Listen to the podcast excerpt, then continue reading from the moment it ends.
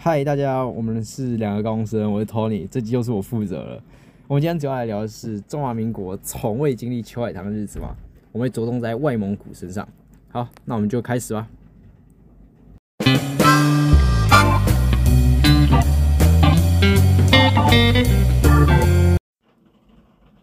中华民国颂里面所说：“青海的草原一眼看不完，喜马拉雅山峰峰相邻到天边。”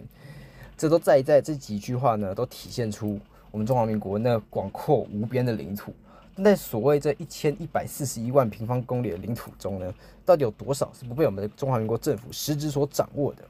蒙古就是一个很好的例子。我想在蒙古以及以中华民国的之间的关系，更体现出了政权的兴衰与蒙古受两大国之间的蹂躏，也像是我国在各个阶段之中世界局势、外交政策之间的转变。我想研究这个地方的历史呢，因为现今的蒙古国已经是一个主权独立的实质国家，更体现出我们中华民国那离奇的历史。曾经建立世界面积第二大、横跨欧亚的大帝国，到了到了近代，却成为两大势力瓜分下的产物。就让我们来聊聊中华民国以及蒙古之间的历史。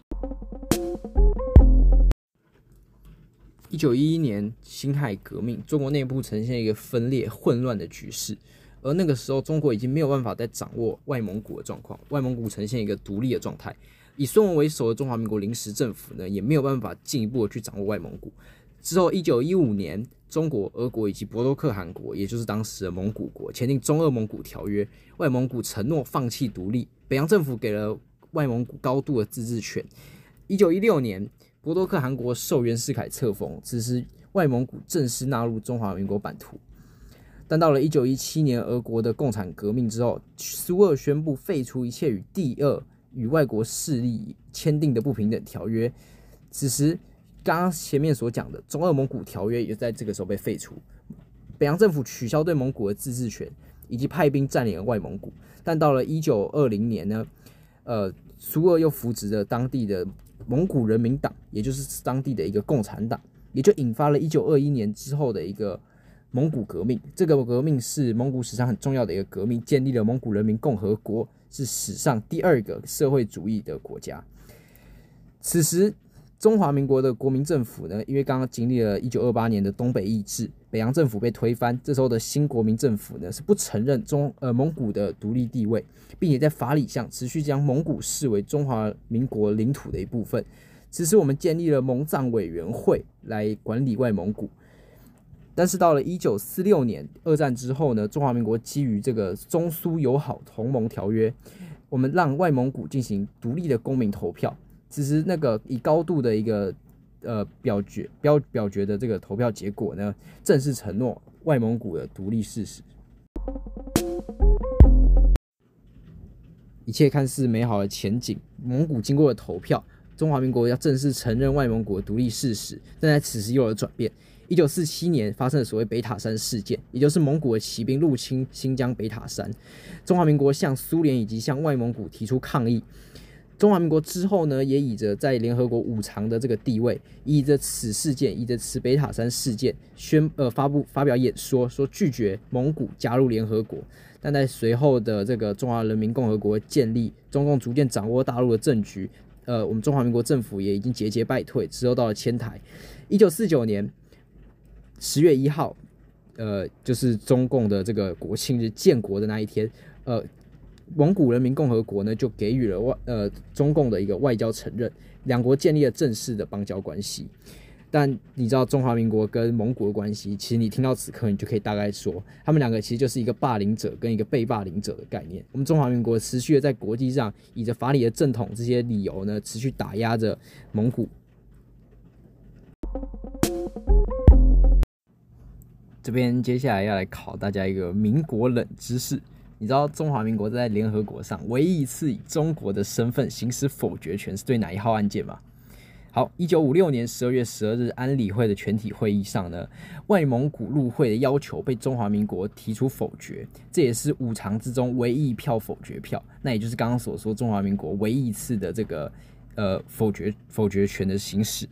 一九五七年再一次的这个安理会会议，中华民国代表还是否决那个外蒙古加入联合国，理由是外蒙古这此时已经是苏联的卫星国了。而蒋中正总统呢，他此时也告诉美国说，绝对不惜任何代价阻止中共以及外蒙古加入联合国。但在此时，苏联作为这个共产世界老大哥，他也看中华民国很不爽，他就说，如果中华民国你不让外蒙古进入联合国的话，那他也苏联也就会阻止这些非洲新兴的国家加入联合国。但到时候这样的结果会危及中华民国在呃联合国的。中国代表权一个正统的权利，那也会影响中华民国的喜次。最后的调停是在美国的压力之下，美国建议说，就让外蒙古加入联合国吧。那此时的中华民国也就没有再参与投票。那到了联合国一六三零号决议正式让外蒙古加入联合国，此时的秋海棠也就回不去了。一九六六年。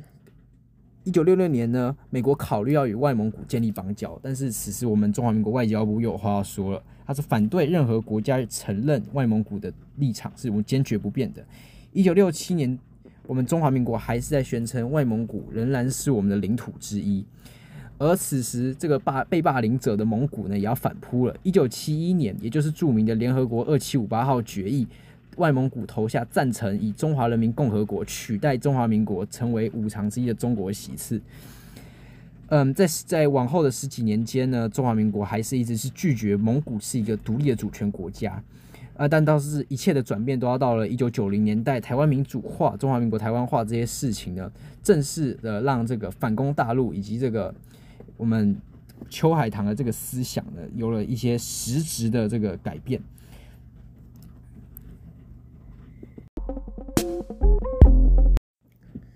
在我中华民国与这个蒙古国之间的这个关系正常化，有一个很重要的推手，那就是当时的陈水扁。陈水扁曾经以个人的身份造访蒙古，那并在两千年当选总统之后呢，积极推动这个要承认外蒙古是一个独立国家的风潮这样一个运动。好，到了两千零一年，行政院修改法条，正正式将外蒙古地区剔除大陆地区的定义之中。那双方也互设了这个大使馆性质的代表处。好，到了两千零二年，内政部宣布。官方地图中去除蒙古为中华民国领土的这样一个部分，那也就不再正式发行中华民国全图了。好，同日的中华民国外交部宣布，中华民国重新承认蒙古国是一个独立的国家，这也是世界上最后一个承认蒙古是一个独立国家的发言了。好，那之后的这个双方关系逐渐是越来越正常化，像是蒙古的前总统有造访台湾，然后他跟陈水扁一起参观故宫，故宫这样子。那现在的。蒙古国跟台湾之间的关系也是越来越好。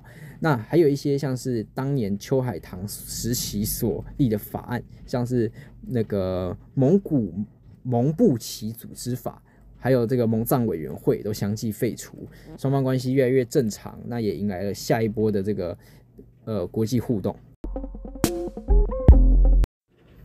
好，那接下来我要来介绍一本书，是齐木格所写的《蒙古独立与蒙中俄关系》。齐木格是台大国法所的博士，那也是当时蒙古国家科学院的一个研究员。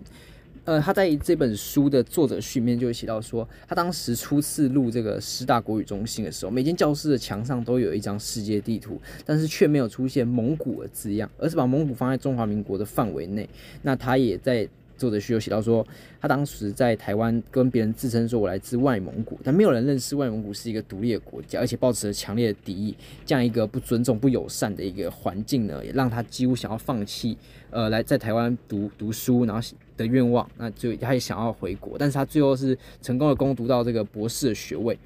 OK，所以我是在我们这样的反思是说，我们手上拿着中华民国地图，隐居着我们宪法的第四条，声称说大中华五族统一啊，那其实会不会说对很多人来讲是一个一种伤害？正如从现在的这个维吾尔或者是新呃西藏人，他可能也不想承认现在中共的这个势力的一个版图的国境线之类的。但如果你拿中共的地图给他看，他可能也会想要跟你说，这个地方不属于中共的。那也就是所谓将心比心。我们在希望世界了解台湾、承认台湾的过程中，我们国民对其他族群的接纳也是很重要的。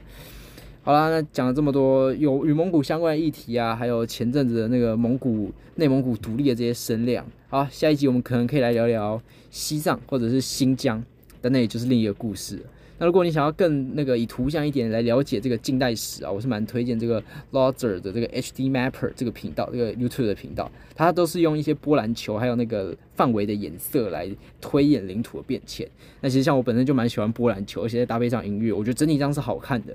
那这个很适合，就是不想要看很多书啊，但对国家兴衰、领土的更迭有所兴趣的人可以来看。好，那我会把链接放在下面。这集就这样，希望大家有需要的东西，那就再要去听 Hamish 的那个单集哦，拜拜。